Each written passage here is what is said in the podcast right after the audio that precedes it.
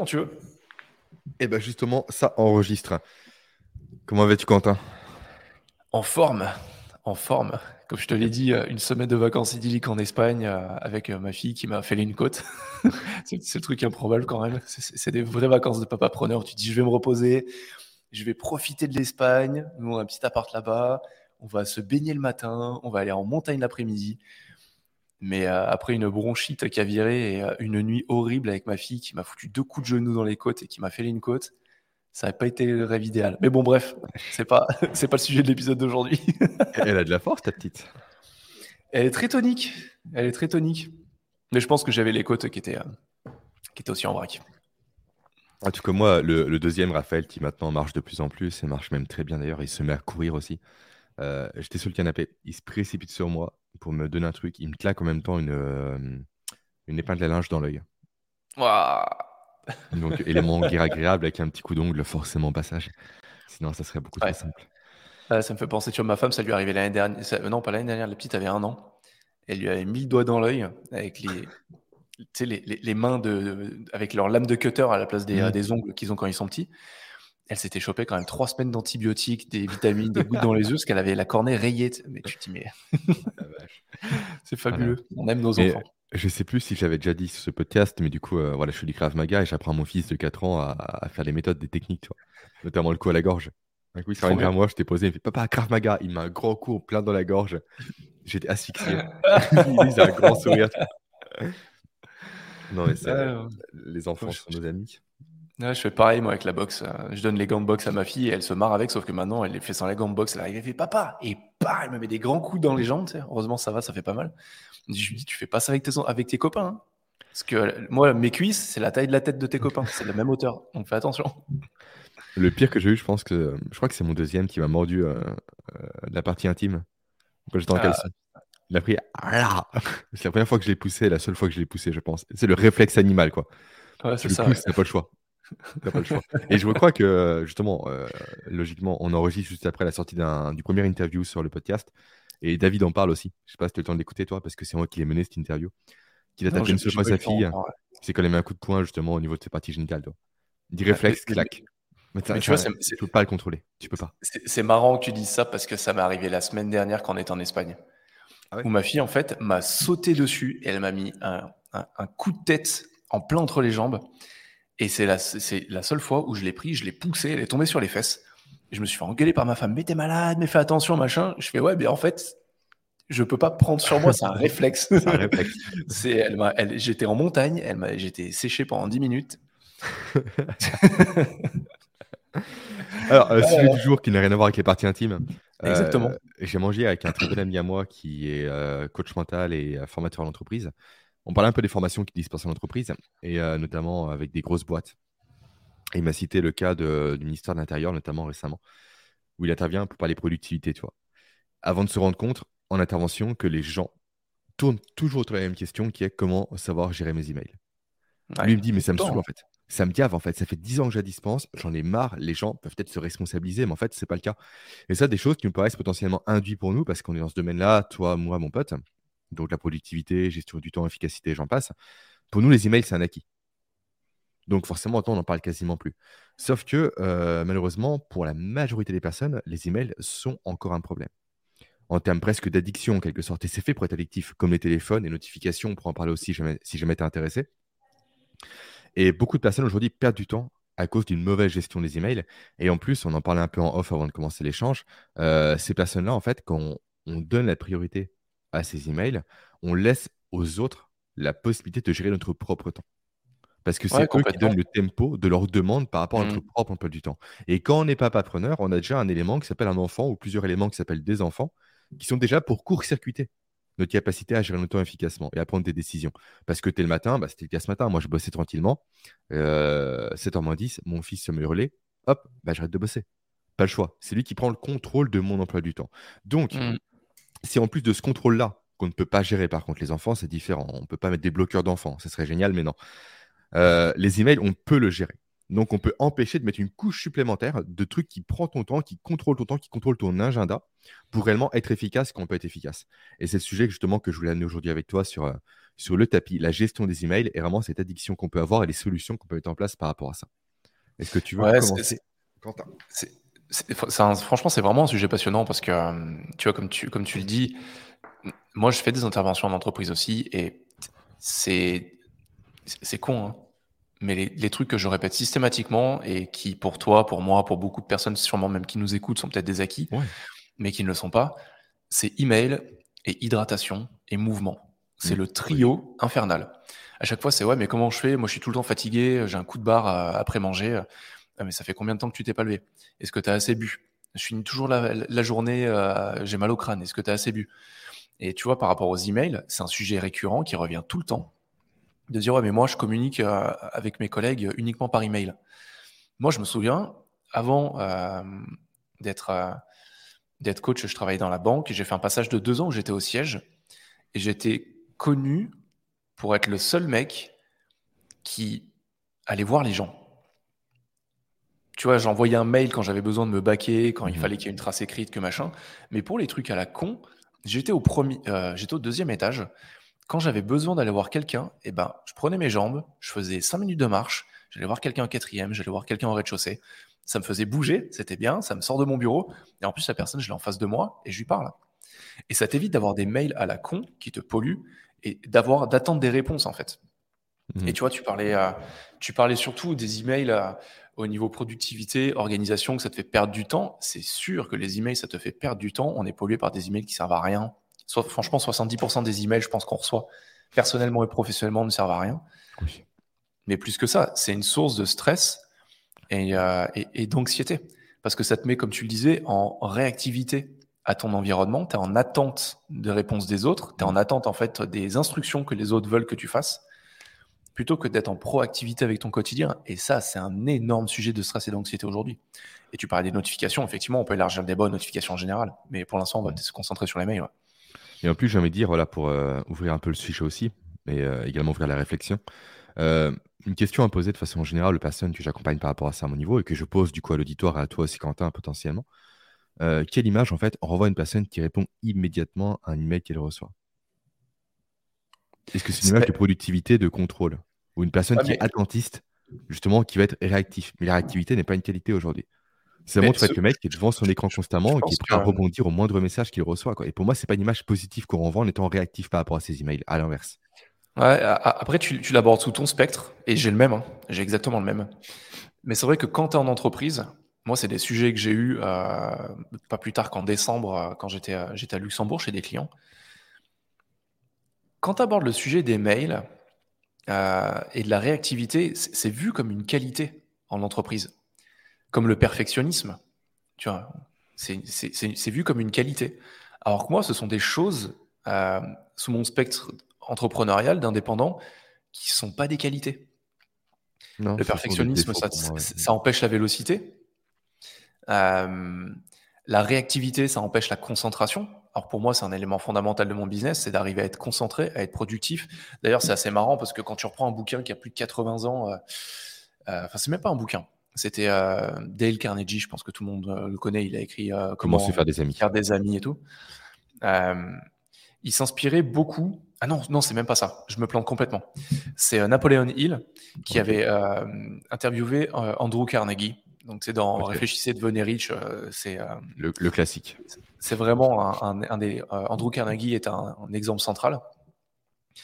Et je, et je me souviens d'avoir vu un papier hors de ce livre où en fait Andrew Carnegie euh, explique euh, au Sénat des États-Unis qu'il avait poursuivi, parce qu'à l'époque, en fait, c'était l'homme le plus riche du monde. Euh, aujourd'hui, si on transposait sa richesse, il y a une centaine d'années à aujourd'hui, il, aurait pesé 380 milliards de dollars, un truc comme ça. Et le Sénat, à l'époque, ne comprenait pas comment quelqu'un, un individu pouvait être aussi riche. Donc, il, pendant des années, il l'avait poursuivi, étudié, pour voir s'il n'y avait pas des magouilles. Et en fait, ils se sont rendus compte que non, absolument pas. Et euh, à un moment, par curiosité, le Sénat, lors d'une audience, lui a demandé Mais comment est-ce que vous avez réussi à amasser autant euh, dans une vie humaine? Il avait dit En fait, j'ai la capacité à me concentrer plus de 5 minutes d'affilée sur une seule chose. Du coup, il y a 80 à 100 ans en arrière. Ouais, c'est ça. Il y a 80. Et t'imagines aujourd'hui, effectivement? Voilà, c'est pour ça que je fais et, et, déjà à cette époque, le Sénat, a priori, avait rigolé. Dans le sens, c'est un vieux, un vieux, un vieil extrait de journal, j'ai plus la source.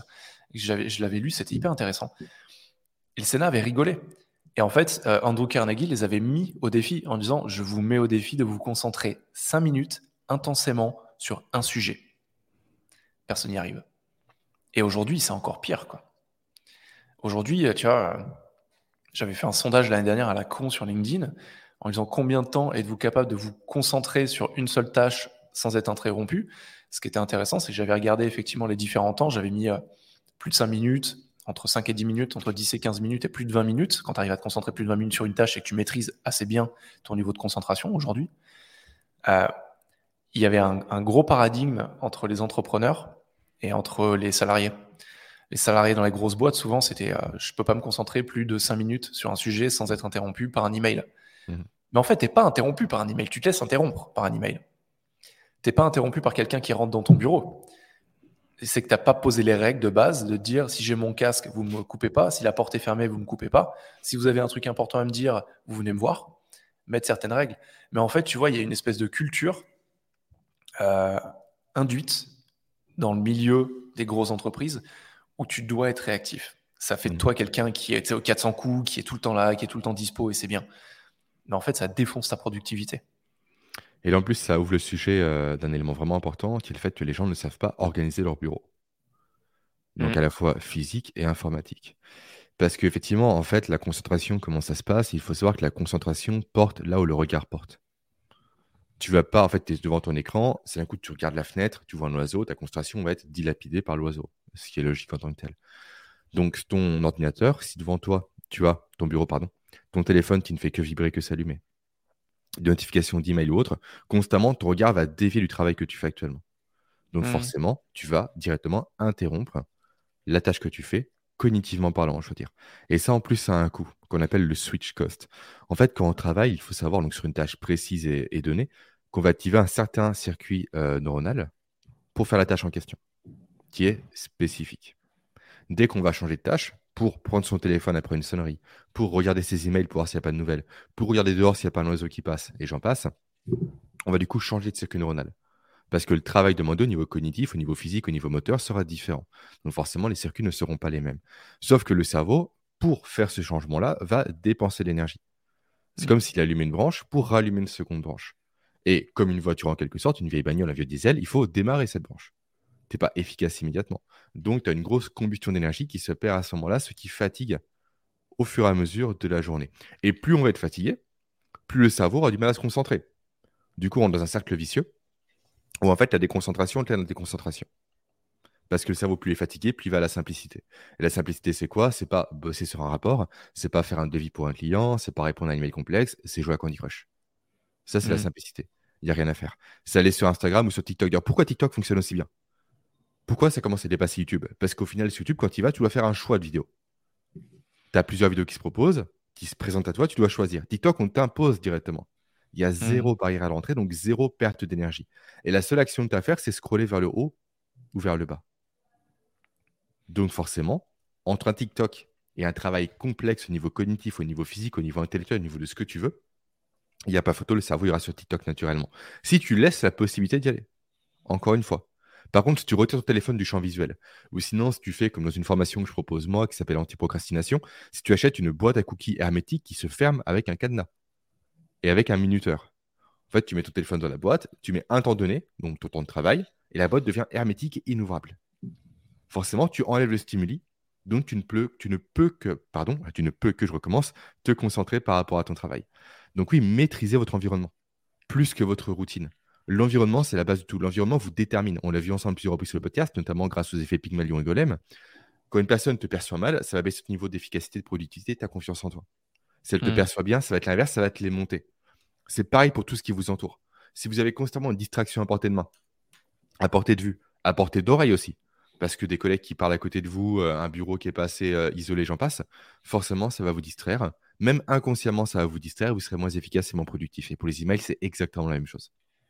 Ouais, tu vois, tu, tu parles, tu dis à portée de main, à portée de vue, à portée d'oreille. Je j- J'élargirais même à portée de perception en général, parce qu'il y a une étude super intéressante que j'avais vue il y a, Oui, il y a oui, peut-être un sûr. ou deux ans, sur le fait que, enfin, qui démontrait que rien que le fait d'avoir ton téléphone dans ta poche euh, Oui, réduisait ta je vois capacité de concentration. Mais c'est un truc de malade, j'ai plus les chiffres, mais je vais, te- je vais te donner pas une fourchette, mais un râteau, c'était entre 40 et 60% de baisse d'a- d'attention.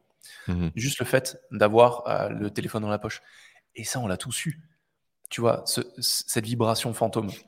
Bien sûr, mais c'est un nom d'ailleurs, hein, je l'ai plus, mais c'est un nom. Ouais, je, je, je l'ai plus en tête, mais, mais cette, vibration fantôme est justement euh, euh, est liée au fait que tu attends constamment Mm. une notification. Ton cerveau, euh, le circuit de récompense de ton cerveau attend ce petit shot de dopamine de se dire tiens, vibration égale, tiens, j'ai un copain, il y a quelqu'un qui a interagi avec un de mes posts sur un réseau social, qui m'a envoyé un mail, qui m'a envoyé un SMS, qui m'a envoyé un WhatsApp. Et ça, d'ailleurs, tu vois, c'est un truc. Moi, je reçois, mon téléphone vibre pour deux choses SMS ou appel. J'ai des pastilles quand j'ai un SMS ou quand j'ai un appel. Toutes les pastilles, toutes les notifications, tous les sons, toutes les vibrations, tout ce que tu veux, j'ai tout supprimé sur mon téléphone. Et je comprends pas des personnes qui mettent, euh, qui laissent on leurs notifications sur Messenger, sur WhatsApp, sur Telegram, sur leur Mm. SMS, sur leur mail, qui laissent des pastilles de partout. Parce que ça, mais c'est le meilleur moyen de foutre ton cerveau en l'air, littéralement. Oui. Je sais pas ce que tu en penses. ça, bah, ça crée des pics de dopamine euh, constamment. Et de frustration potentiellement si la notification n'est pas intéressante. Parce qu'en fait, pourquoi on addict par rapport à ça? C'est à cause d'un effet qu'on appelle le FOMO, Fear of Missing Out. La peur Mm. de passer à côté d'un élément qui peut être important pour nous. Ça, c'est un héritage évolutif, comme toujours. hein, qui fait que forcément, quand on est un homme de Cro-Magnon, je vulgarise les choses, bien évidemment. Je fais des propos un peu simplistes, mais bon, c'est histoire de donner un peu un contexte par rapport à ça. Quand on était homme de Cro-Magnon, forcément, quand on avait plus d'informations qu'un autre, on augmentait nos chances de survie. Si on savait où était le meilleur banc pour choper des poissons, le meilleur arbre fruitier, la meilleure euh, prairie pour chasser, forcément, on a plus de chances de survie par rapport à un autre individu qui lui n'avait pas ces informations-là. Et du coup, ce comportement-là, on l'a conservé. Pourquoi? Parce que les gens qui avaient ce trait de caractère-là, en quelque sorte, se sont reproduits plus que les autres qui, eux, mouraient. Donc forcément, ça a perduré au fil du temps, au fil de l'évolution. Aujourd'hui, on en hérite. Et aujourd'hui, ce comportement-là est détourné par des neuromarketeurs pour créer des Facebook, pour créer des Instagram et notamment pour créer des fameuses petites pastilles rouges, comme tu l'as très bien dit. Et c'est exactement comme au casino, ces pastilles rouges. C'est le même mécanisme psychologique, c'est-à-dire que c'est un élément qui est aléatoire. Donc on ne sait Mhm. pas ce qui va nous arriver. On ne sait pas si c'est une bonne nouvelle, une mauvaise nouvelle ou une nouvelle inutile. Et forcément, le cerveau qui à nouveau ne veut passer aucune, au- à côté d'aucune information, pardon, va se précipiter pour découvrir la nature de l'information que lui a reçue. Alors qu'au Mhm. final, est-ce qu'il y a un intérêt pour faire ça? Il n'y a aucun intérêt. Est-ce que réellement vous pensez qu'il y, a- qu'il y a un message, une notification, une information, c'est encore pire, les informations, on pourra en parler après, mais euh, dans le monde entier qui peut, qui demande à l'instant T votre réactivité, votre point de vue, votre attention Ça n'existe pas. C'est impossible. C'est littéralement impossible. Et souvent, ce que je peux recommander aussi dans mes formations par rapport aux personnes que j'accompagne, par rapport aux emails, c'est de mettre un message auto- automatique dans sa, dans sa signature en disant Je ne traite mes emails que X fois par jour, à telle heure ou X fois par semaine. Moi, c'est deux fois par semaine, pas plus. Et en mettant simplement en cas d'urgence, appelez-moi. Sans laisser le numéro de téléphone. Pourquoi c'est intéressant? Parce que comme ça, on va filtrer naturellement les gens qui peuvent vous contacter directement. Seuls les gens qui auront votre numéro de téléphone pourront vous perturber et vous déranger. Et logiquement, ces gens-là sont les gens qui ont de l'importance pour vous. Et dont le message, effectivement, là peut être important, contrairement au premier venu qui vous démarche rapidement pour proposer des choses, pour vous demander un service qui n'a aucun intérêt pour vous. Donc, filtrez les gens un maximum. Ne laissez pas les gens directement guider votre vie. C'est Mhm. super important. Comme tu le dis, moi, j'ai zéro notification à part WhatsApp. Parce que j'ai que deux personnes avec qui j'écris, bah, trois avec toi, du coup, à savoir ma compagne, mon meilleur pote, et toi, pour parler business généralement. Et c'est quasiment tout, quoi. J'ai un Telegram qui fonctionne, mais genre un contact actif dessus, donc j'ai un message tous les 36 du mois. Mes SMS ne sonnent pas. Mais euh, j'ai pas d'email sur mon téléphone. J'ai rien sur. euh, j'ai pas Instagram d'ailleurs. J'ai Twitter, mais rien n'est disponible. Pareil pour LinkedIn. Et en plus, j'ai même poussé le vice récemment euh, grâce à mon ami Julien Guignat du site Organisologie, qui m'a fait découvrir une super application que je vais montrer à l'écran pour les gens qui nous, qui nous regardent, qui s'appelle OneSec. Parce que même sur notification, alors je pense que ça t'arrive à toi aussi, Quentin, on a tendance à vouloir voir ce qui se passe. Toi, Mhm. j'ai un petit temps mort, je vais aller sur LinkedIn, je vais aller sur Twitter, je vais voir un peu les news. OneSec permet quoi? Permet de faire ça. Donc là, pour les gens effectivement qui nous écoutent seulement, je le décrirai après. Hop, je clique sur LinkedIn, tac, et automatiquement, ça me marque en fait, ça remet une caméra frontale pour que je puisse me voir et c'est marqué juste respire. Ça bloque l'écran, après c'est écrit regarde-toi. Et est-ce que tu veux, donc là j'ai ouvert LinkedIn 5 fois en 24 heures, comme c'est écrit à l'écran, et maintenant que tu as mmh. fait ça, du coup cette notion de respiration, de prise de recul par rapport à toi-même, est-ce que tu veux, oui ou non, poursuivre sur le réseau social Donc là on va mettre oui. trop bien ça. On va mettre oui. Et quand je me dis, ok, pourquoi tu veux poursuivre Parce que donc là, je suis à l'envers, hein, c'est un peu pas, très pratique, mais je vais le dire comme ça. Parce que tu t'ennuies, parce que tu es stressé, parce que tu es fatigué, parce que tu procrastines, parce que tu es anxieux, parce que tu es triste, parce que tu peux pas dormir, parce que tu es WC. Mmh. Ça crée une énorme friction en fait. En plus. Tu dois, ouais, En fait, tu rajoutes de la friction un maximum. Donc, tu peux garder ce réseau sur ton téléphone, mais moi, ça m'a considérablement retiré l'envie en fait, de faire ça. Et c'est retirer l'automatisme de se dire, OK, j'y vais, sans même en avoir conscience. Ça crée mmh. un pattern interrupt. Ça rompt la chaîne, en fait, tout simplement, en te disant, OK, tu es sûr de ce que tu veux faire, mec. Est-ce que c'est toi qui contrôle? Donc on va dire la partie logique de ton cerveau, ton cortex préfrontal, ou est-ce que c'est ton système limbique qui, lui, c'est plus dans l'émotion, plus dans la spontanéité, plus dans le côté économie d'énergie? Qui prend le lead? La, la rationalité ou l'émotionnel? Ouais, c'est intéressant ça. OneSec. super logiciel. Euh, OneSec. Ouais, en plus, c'est gratuit. Bon, forcément, moi, j'ai pris la version payante comme d'habitude pour des, gadgets à la con parce que je suis comme ça. Mais ouais, c'est gratuit de base. Donc, euh, One comme One, Sec, SEC pour dire Second. Donc, c'est une ah, très bonne application que je ne peux que vous recommander. Ouais, tu vois, même moi, ça va m'être utile parce que maintenant, j'ai vraiment switché euh, mon système de communication. Comme je te disais, je suis beaucoup moins sur LinkedIn et beaucoup plus sur Instagram. Et Instagram, tu as beaucoup plus d'interactions. Donc, euh, c'est vrai que j'ai tendance à le prendre un peu maintenant en réflexe. Donc, c'est pour ça qu'en fait, j'ai pas mon téléphone ici. Je sais même pas où il est. S'il est là-bas, sur le bureau euh, debout. maintenant, je fais exprès de mettre mon téléphone loin de moi pour mhm. pas avoir ce réflexe de dire tiens, je vais finir l'enregistrement avec Jérémy, je vais prendre mon téléphone juste deux secondes pour checker un peu.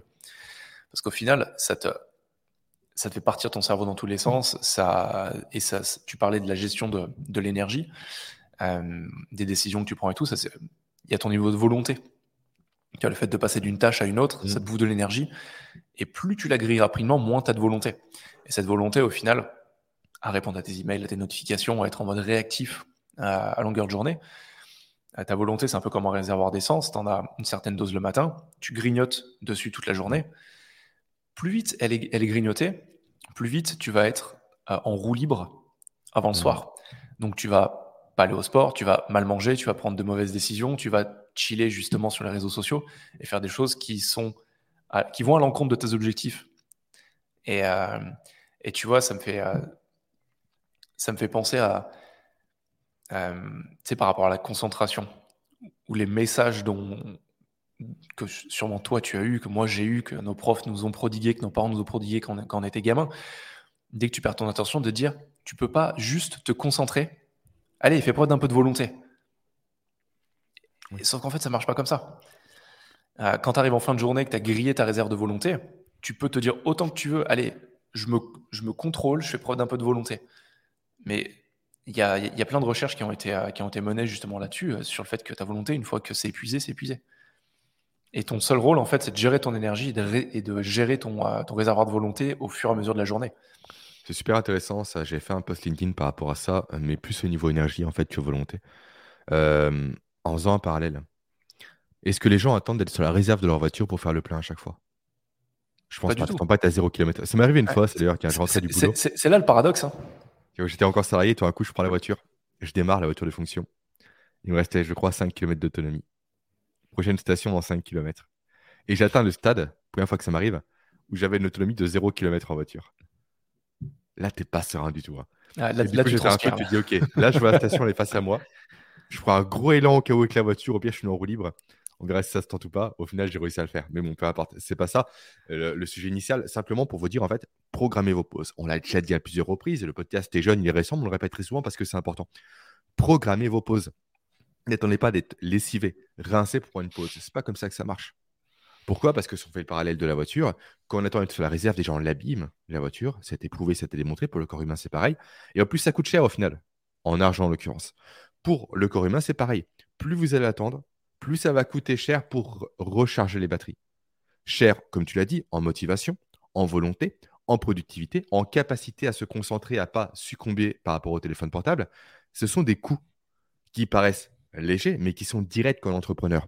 Parce que tous ces coûts-là, qu'est-ce que ça fait? C'est l'argent qui est perdu. Directement, de l'argent perdu parce qu'on ne travaille pas assez efficacement, parce qu'on fait des erreurs, parce qu'on n'arrive pas à se concentrer. Donc, prenez des pauses régulièrement avant que le niveau baisse, euh, le niveau d'énergie, hein, j'entends, baisse à son maximum. Parce que ça ne marche pas, en plus, ça vous épuise. Littéralement, ça mmh. flingue votre organisme, votre cerveau. Donc, juste programmer des pauses et respecter ces pauses. Moi, sur mon agenda, agenda en time blocking, qui est une méthode vraiment que je recommande à tous mes clients, euh, est écrit dessus mes temps de marche. Donc, mes temps de pause. C'est marqué, c'est balisé comme ça, je ne mets pas de rendez-vous dessus, je ne mets pas de tâche dessus, c'est marqué. C'est écrit noir sur blanc, je ne peux pas déroger à cette règle-là, qu'il pleuve, qu'il vente, qu'il neige, je vais marcher. Si vraiment le temps est vraiment horrible, je reste dans mon bureau, je m'étire. Je fais un peu de sport. Je mets la tête pour respirer la frais, mais je me mets, en mouvement. Sans téléphone, sans podcast, sans rien, pour couper avec le travail. Une pause, c'est pas aller sur ses emails, on l'a déjà dit plusieurs reprises, mais c'est important de le répéter. C'est pas écouter un message vocal de quelqu'un, c'est pas appeler un client. Une pause, c'est à nouveau, on contrôle, on est avec nous-mêmes, pas avec les autres. C'est un instant privilégié pour nous. Franchement, mmh. profitez parce que vous rentrez à la maison le soir, qu'est-ce qui se passe? Il y a deux enfants ou un seul enfant qui vous saute dessus. Vous n'avez plus de temps pour vous. Accordez-vous des temps seuls avec vous-même en journée. Et ne pensez qu'à votre gueule. C'est super important. Ouais, complètement. C'est ce que j'appelle des power breaks, c'est des pauses, euh, en fait, des pauses pour te recharger. Mmh. Euh, et, et, j'avais cette discussion en plus avec un entrepreneur vendredi, avec un prospect. Et c'est fou comme les gens mais mmh. moi aussi, de temps en temps, euh, c'est pas que cette personne, c'est beaucoup de personnes raisonnent de manière binaire. Tu me dis quand je suis en voiture, euh, je réponds à tous les appels, tous les appels que je dois que je dois traiter. Quand euh, je vais me balader, je me mets un audiobook, mais systématiquement.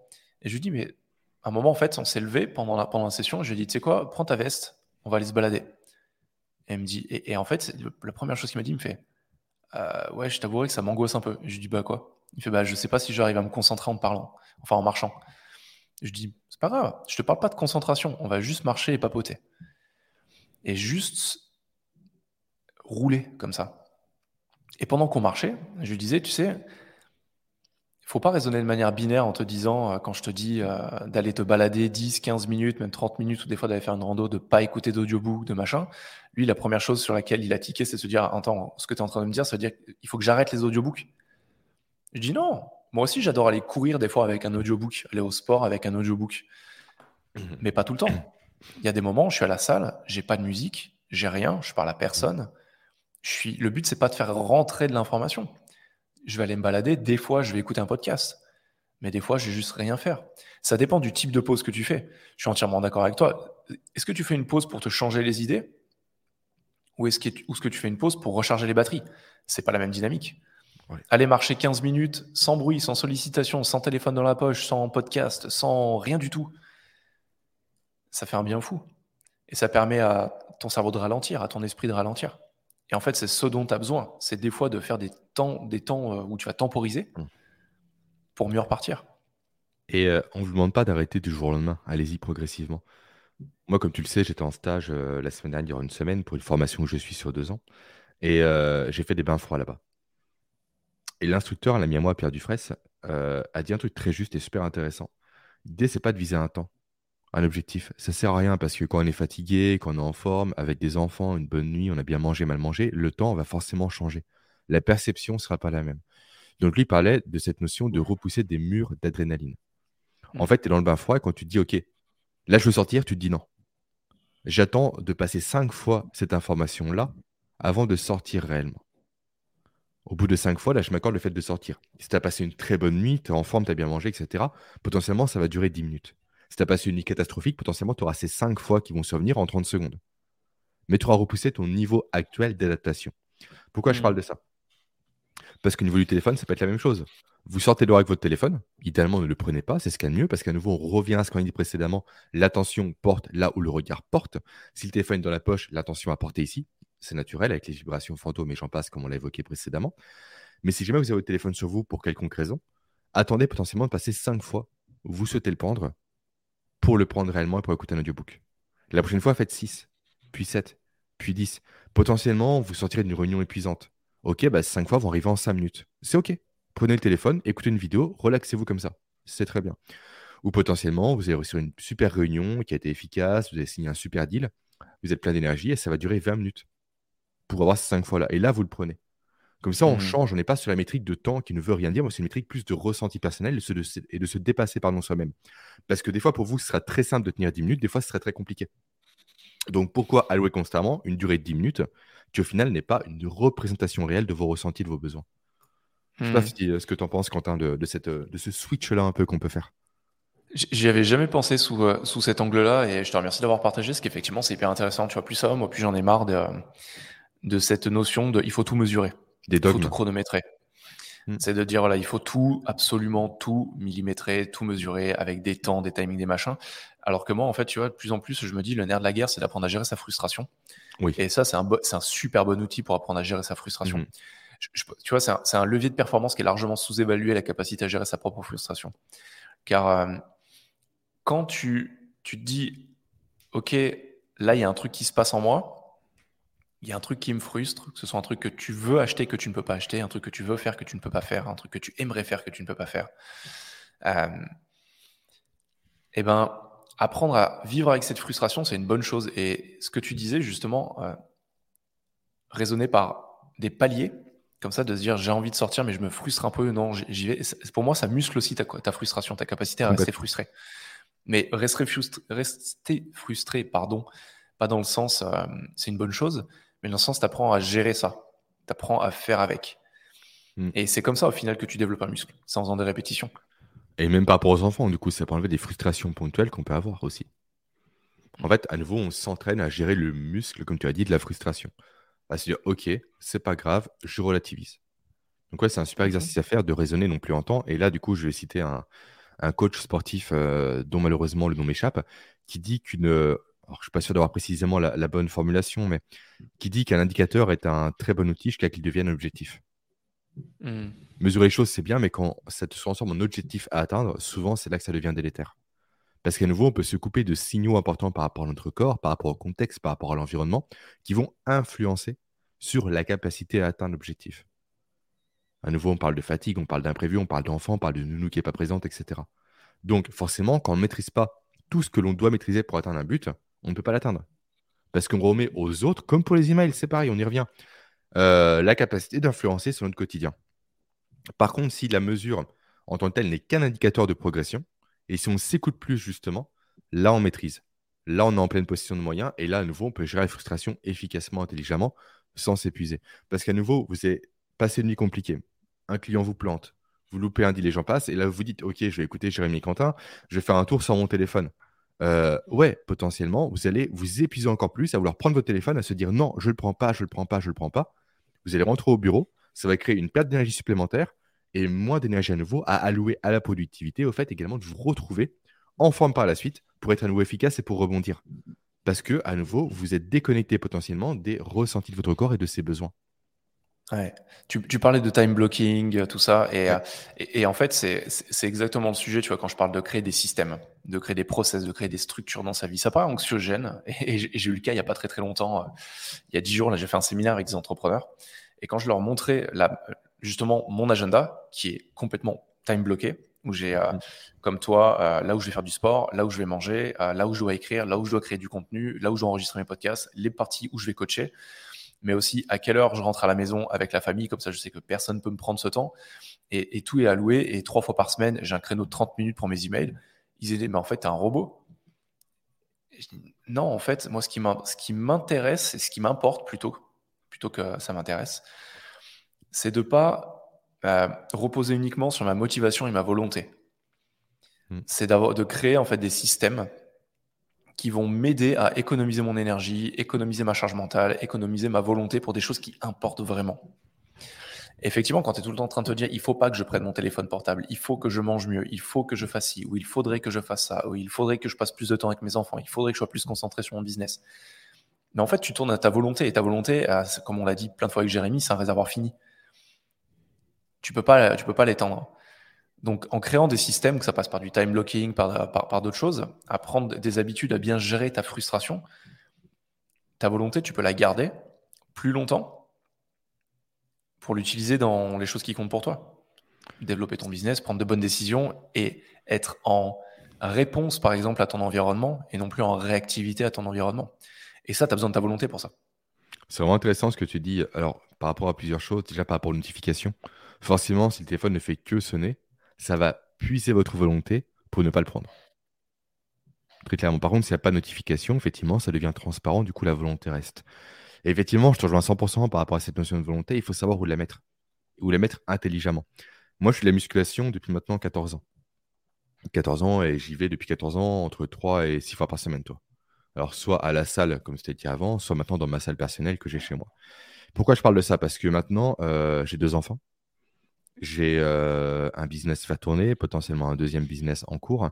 Euh, je suis prestataire également pour plusieurs clients pour les accompagner sur leur business à eux. j'ai de l'immobilier, j'ai une compagne qui a son propre business, que j'essaie de digitaliser, etc. Bref, beaucoup de choses à faire en très peu de temps. Parce qu'à nouveau, des enfants, des impératifs et du sport. Parce que je fais six fois du sport par semaine, parce que c'est essentiel pour moi, c'est une priorité pour moi. Pourquoi je parle de tout ça? Parce que j'avais atteint un stade où, en fait, la musculation, ça me plaît toujours. Euh, j'aime pousser des barres. J'aime ce moment un peu de méditation, d'introspection qu'offre la musculation, de dépassement, d'être seul avec soi-même. Et cette notion aussi de progressivité, parce que c'est un des seuls sports où on peut concrètement voir sa progression jour après jour. Je ne parle pas de physique, je parle de données pures, là, cette fois-ci. Alors, c'est un peu paradoxal par rapport à ce qu'on a dit précédemment, j'en ai conscience, mais bon, c'est comme ça que fonctionne moi par rapport à la musculation. en fait, j'avais atteint un stade, il y a maintenant un an, où je faisais le minimum syndical. Je m'entraînais, mais juste pour m'entraîner, toi. Du coup, euh, quand tu passes les, 30 ans, euh, tu t'entraînes plus spécialement pour prendre, mais plus pour ne pas perdre. Donc, quand tu stagnes, au final, tu ne stagnes pas, tu perds. C'est logique. S'il n'y a plus de progression, il y a forcément une régression. Et là, je me suis dit, en fait, intelligemment, je me suis dit, euh, la musculation, c'est plus ta priorité aimes toujours ça, mais la priorité, c'est quoi? C'est le business à l'heure actuelle. Donc, tu n'as plus la motivation à consacrer à la motivation parce que toute ta motivation passe principalement dans ton business. Donc, qu'est-ce que j'ai fait? J'ai pris un coach.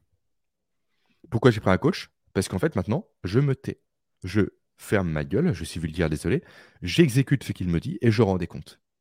Et mmh. maintenant, j'ai plus à réfléchir. Je réfléchis plus à ma diète, plus à mes séances, plus au poids, plus aux répétitions, plus au nombre de séances et en plus ça m'engage. Des fois, j'ai pas envie, etc. Je me dis non, en fait, il faut que je le fasse. Je suis engagé auprès de Rudy. C'est un super coach, c'est un mec que je connais, c'est quasiment un ami maintenant. Il faut que je lui rende des comptes et je dois me dépasser parce que si moi je me loupe, je vais m'en vouloir. Mais quand tu es seul, tu t'en fous de t'en vouloir. C'est pas si important que ça. Mais par contre, quand tu rends des comptes à un mec qui te fait confiance, qui dit si tu peux la passer cette barre, si je te le mets, si tu peux la passer, tu vas te démener pour le faire. Et c'est en ça, effectivement, que je délègue ma motivation pour la musculation. Parce que si je dois me motiver moi à me dépasser chaque semaine, je sais que je ne le ferai plus à l'heure actuelle. Je ne dis pas que je ne le ferai pas demain, ni après-demain, mais je ne le fais plus aujourd'hui. Donc c'est pour ça, en fait, un conseil que je peux vous donner aussi à mon niveau, c'est déléguer un maximum. Typiquement, par rapport à mon autre activité euh, en ligne, euh, je suis très mauvais pour communiquer sur le réseau. Je déteste ça. Franchement, c'est pas dans ma nature. Pourtant, je sais que c'est quasiment nécessaire aujourd'hui pour se faire voir et pour du coup, forcément, qui dit visibilité, dit potentiellement plus de ventes. Donc là, euh, à partir du mois prochain, je vais prendre un coaching sur LinkedIn individualisé qui va me coûter beaucoup d'argent, mais à nouveau, je délègue ma motivation, je gagne du temps grâce à ça et je prends une assistante pour m'aider aussi. Parce que je n'ai pas la motivation de le faire.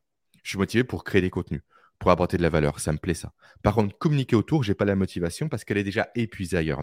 Mais en déléguant, on s'ouvre plus de possibilités et on se laisse le choix de mettre sa motivation sur ce qui nous plaît réellement réellement là où on a de la plus-value, là où on a de l'importance, là où on a de l'impact. Et du coup, on peut encore plus exceller par rapport à ça. Et par rapport au fait d'être papapreneur, c'est exactement pareil. Arrêtez de vous focaliser sur 10 000 tâches professionnelles. Vous ne pourrez pas les faire efficacement. Ou si vous pourrez, mais dans une semaine, vous serez rincé. Ou vous les ferez mal. Ou vous serez frustré. Focalisez-vous un maximum. Il faut, mettre en place des systèmes par rapport à ça. Là, je passe un, un, coucou à Seb, un ami à moi qui nous écoute et qui est bientôt papa, qui est expert en automatisation. Automatiser un maximum de choses aussi le plus vous pouvez automatiser, le plus vous pouvez déléguer, le plus vous serez motivé pour faire ce que vous avez à faire quand vous avez à le faire. Hmm. T'en penses quoi, Quentin? J'ai fait un peu une, grande, une grande prise de parole, mais euh, vas-y, je te laisse euh, reprendre la main. Je partage à 300%. Euh, garder les choses simples et prioriser. Tu vois, je, te dis, je me souviens quand je passais ma certification de coaching il y a 2-3 ans maintenant, j'étais rentré en relation avec un coach euh, qui, a été un peu mon.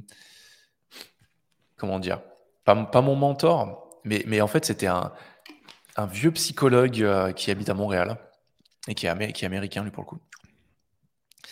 Et euh, tu vois, il s'appelle Gordon, il était fan de rock, il avait les le t-shirt Fender, 65 ans, barbe blanche, cheveux blancs pile ce que tu veux quand tu as 30 ans, c'est pour te donner des conseils. Quoi. Et en fait, j'étais, j'étais ça faisait un an, un an et demi que j'avais lancé mon business. Et je partais dans tous les sens. J'étais sur LinkedIn, j'étais sur YouTube, j'étais en train de lancer mon podcast, j'étais dans la rédaction de mon livre à cette époque-là. J'avais une newsletter, j'écrivais quasiment tous les jours. Euh, je faisais tout ça, j'essayais de trouver des clients, j'essayais de développer mon business, bosser sur mon branding, sur mon, mon personal branding, faire du sport en plus, machin. Et j'étais en fait à 4000 à l'heure, j'étais hyper stressé. Et c'est lui qui m'avait remis les pendules à l'heure, je me souviens, lors d'un, lors d'un, échange où il m'avait dit Mais Quentin, tu es quelqu'un de brillant, tu as la technique du sandwich.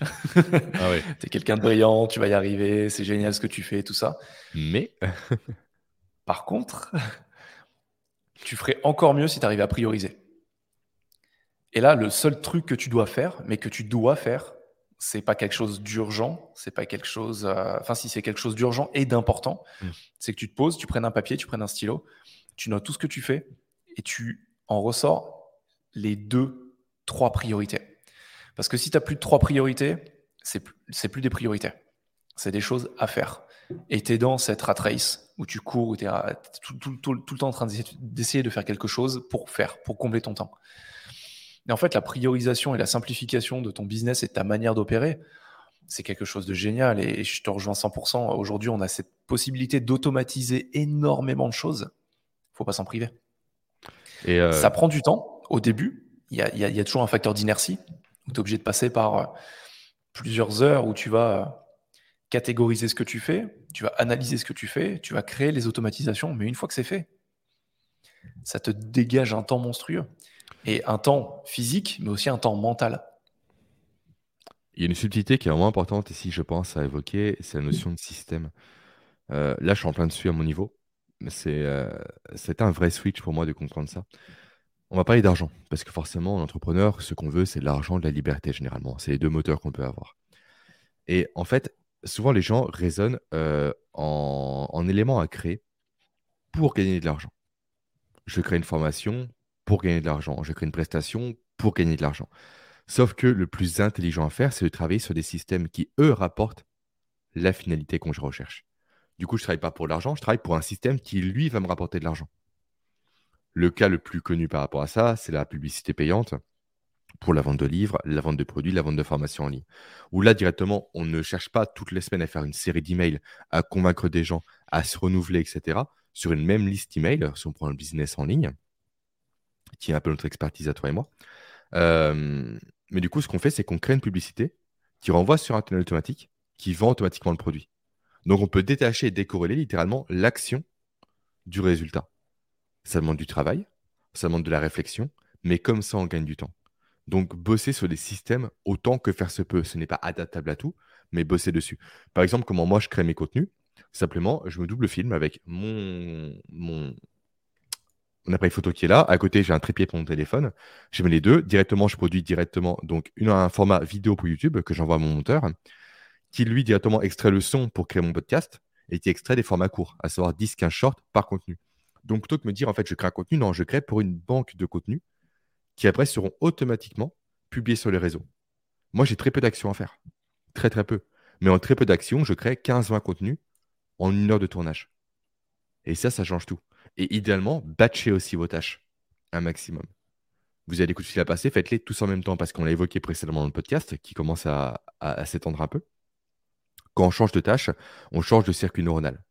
Donc si constamment vous passez du coup de téléphone à la rédaction d'email, à je sais pas, euh, à faire des devis, à faire des notes de frais, etc. Vous allez constamment créer ce switch cost dont j'ai parlé précédemment qui va vous épuiser. C'est pas flagrant, c'est pas euh, instantané, mais à nouveau c'est comme l'histoire de la grenouille et de l'eau chaude. Si on met une grenouille dans une bassine d'eau chaude, elle va fuir immédiatement parce qu'elle verra le danger. Si on la met dans une eau tiède qu'on fait progressivement chauffer, elle va crever. Parce qu'on ne se rend pas compte de la progressivité des choses. Sauf que ça vous épuise au fur et à mesure de la journée, très rapidement, ce qui réduit à nouveau la euh, jauge de motivation dont parlait Quentin précédemment. Par contre, si vous patchez vos tâches, je passe tous mes coups de fil en même temps. Je traite tous mes emails en même temps et je vise l'inbox zéro. Je suis un robot en fait. Je fais mes emails. Mon but, c'est quoi? C'est pas gérer les emails, c'est vider ma boîte mail. Là, je suis efficace. Je fais mes devis, je les fais tous d'un coup. Euh, je sais pas, je traite mes messages tous d'un coup. Moi, j'ai deux créneaux par semaine où je traite mes mails, mes SMS, mes WhatsApp, mes Telegram, mes newsletters, les messages de l'école et euh, mes messages sur les réseaux du style Discord. Je traite tout d'un coup. Et le but, c'est inbox zéro à la fin. En fait, je ne fais que ça parce que j'ai le circuit mental qui est prêt pour ça, qui est activé pour ça. Et je passe à côté de la phase de diesel qu'on va reprendre à chaque fois qu'on change de tâche et dont on a parlé précédemment. Donc vraiment batcher aussi un maximum. Tu as des conseils par rapport à ça, Quentin? Non, je suis entièrement d'accord. Et tu vois, tu, parles des emails, tu parles euh, de, de, la manière dont tu fonctionnes. Moi, c'est pareil. Tu vois, par exemple, le lundi matin, j'enregistre tous mes podcasts. Alors, moi, ce sont des shortcasts de quelques minutes. Mais je le fais de cette manière parce que la plus grosse bêtise que je pourrais faire, ce serait de me dire tiens, j'ai un podcast le mardi matin avec Jérémy. Euh, je vais faire ça. Puis après, entre 10h30 et, euh, et 13h, la fin de ma matinée productivité, je vais écrire, je vais gérer deux, trois trucs. Et puis bah, l'après-midi, je retournerai un podcast ça demande beaucoup trop d'énergie parce que tu passes d'un mode conversationnel au niveau de ton cerveau à un mhm. mode littéraire, à un mode différent, à re un mode conversationnel. Tu es beaucoup moins efficace. C'est pour ça que moi, le lundi matin, je me dis, je m'occupe que ça. Je vais faire que écrire pendant une heure. Pendant une heure, je ne fais que écrire et j'écris mes cinq petits podcasts. Après, je les tourne et une fois que c'est fait, c'est fait en même temps. Trois fois par semaine, j'ai mes emails. Comme toi, pareil, 30 minutes je gère mes emails, je lis mes newsletters, je fais ce qu'il y a à faire et je supprime ce qui, ce qui est, euh, ce qui est pas pertinent. Le but, comme le dit Jérémy, c'est vraiment de battre le fer pendant qu'il est chaud, en fait. Ouais, complètement. Quand vous faites du business, quand vous êtes en phase commerciale, phase commerciale. Quand vous êtes sur euh, de la réflexion plutôt stratégique, continuez sur cette réflexion stratégique pendant un moment, pendant que vous êtes lancé. Ça vous demandera beaucoup moins d'énergie. Vous euh, avez des échanges à avoir avec des personnes faites en sorte que ces échanges euh, soient regroupés dans certains moments de la semaine et que vous vous enchaîniez. Parce qu'effectivement, euh, c'est comme le multitasking, c'est exactement le même principe. On n'est pas capable de gérer différentes tâches à la fois. À chaque fois, on saute d'une tâche à l'autre. Et quand vous passez d'un mode de fonctionnement cérébral à un autre, ça vous demande de l'énergie. Ça fait partie des BABA de la gestion de l'énergie et les choses sont vachement plus simples en fait comme ça. Moi, tu vois, une de mes top valeurs dans mon top 3, c'est la simplicité. J'aime que les choses soient simples. Euh, je pense que j'en ai même fondamentalement besoin psychologiquement. Et, en fait, il faut gérer son énergie de manière simple. Complètement. Complètement. Pour, euh, on va arriver à la fin parce que sinon on va battre le record euh, de durée pour les fameux podcasts qui durent un quart d'heure à chaque fois. on va boucler par rapport aux emails notifications pour prendre le sujet de base, si ça te va, Quentin. Quels seraient tes conseils, toi, pour optimiser sa gestion des emails Après, je donnerai les miens. Potentiellement trois conseils, toi. Dans, ce qu'on a dit, c'est euh, time bloquer vos emails. Euh, les gérez pas. après, il y en a qui ont des centaines d'emails par jour. Donc, effectivement, vous devez peut-être les regarder tous les jours. Vous avez intérêt à les regarder tous les jours. Par contre, euh, respectez la loi de Parkinson. C'est fixez-vous un mmh. délai pour le faire. Parce que si vous vous dites, je mets trois heures pour gérer mes mails, vous mettrez trois heures. Si vous vous dites, mettez une heure, vous mettrez une heure. Vous trouverez des moyens. En fait, il faut que les emails ne soient pas une tâche de fond, mais une tâche en tant que telle. C'est ça, une tâche parmi tant d'autres. Mm. Euh, et, faites les choses simples. Mettez des messages automatiques. Euh, tu vois, il y a un truc que je voulais dire qu'on n'a pas dit. Euh, pour les SMS, pour tout ça, effectivement, comme, comme Jérémy, moi je l'ai fait un moment, j'ai arrêté de le faire, mais avoir un message automatique qui a dit contactez-moi pour les choses urgentes.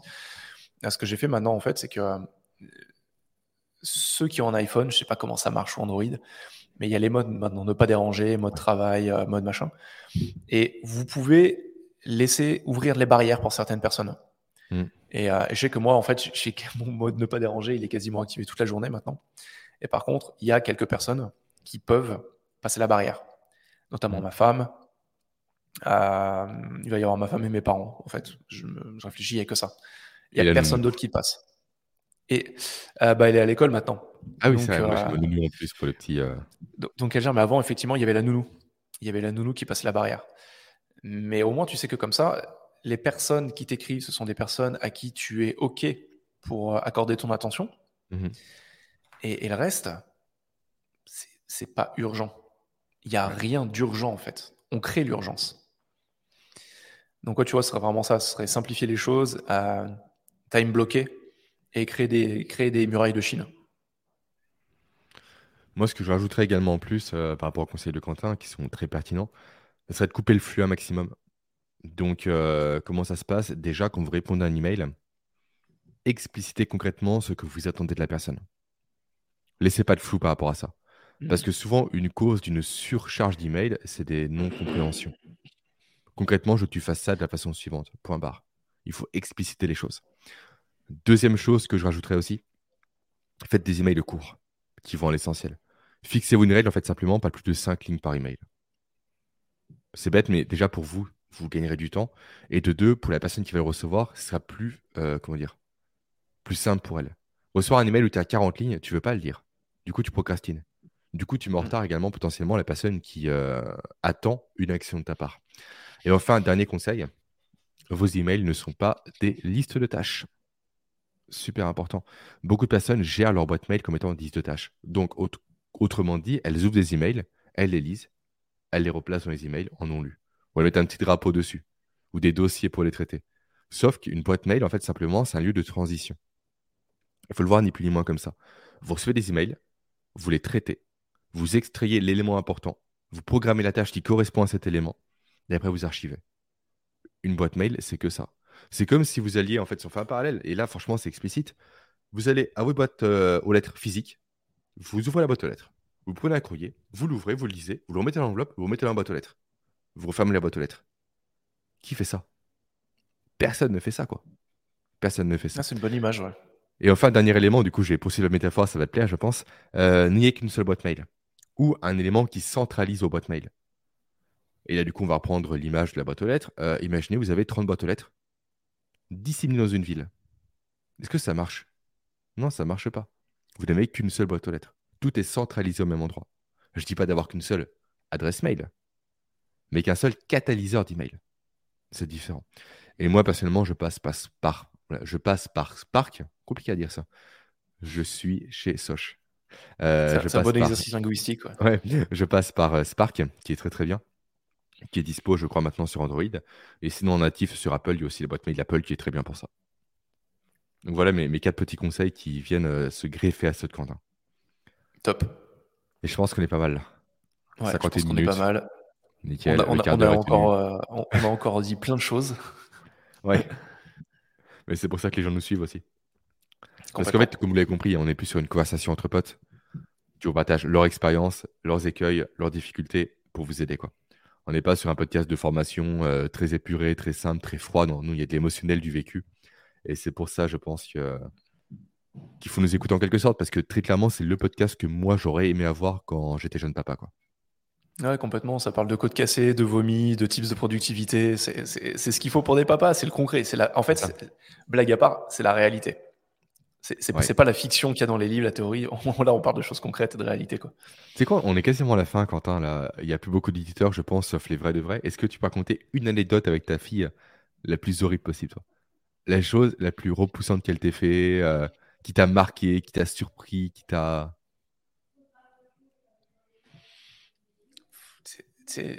Ma, ma, fille, c'est un, un, visage d'ange dans, dans, avec une, une âme de, de, de, petit démon, donc elle fait tout le temps plein de conneries marrantes.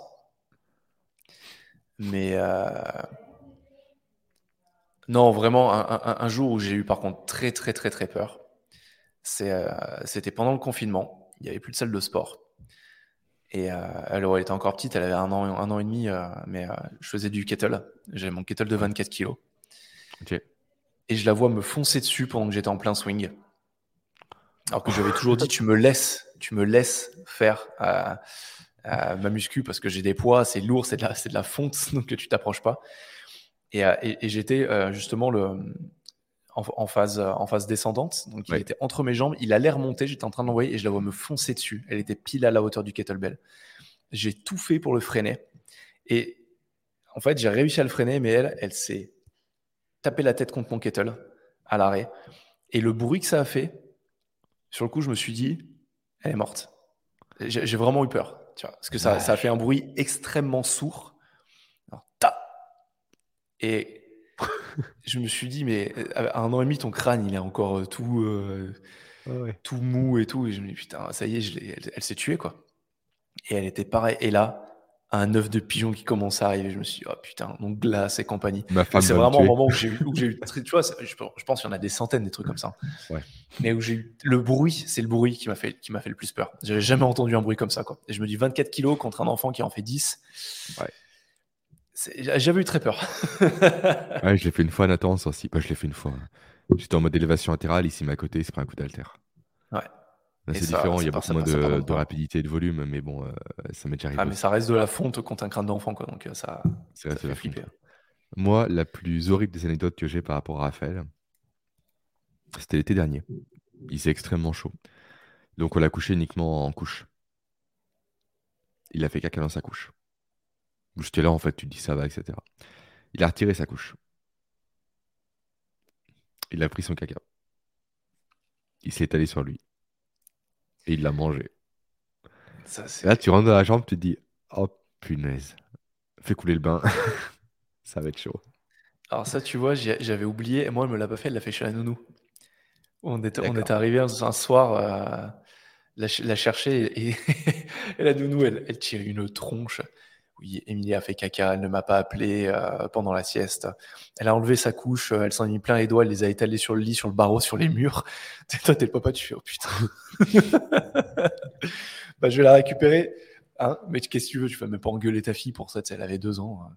Tu peux rien faire, bien sûr. Moi, il tu avait peux rien faire. à peine un an, donc c'est clair net.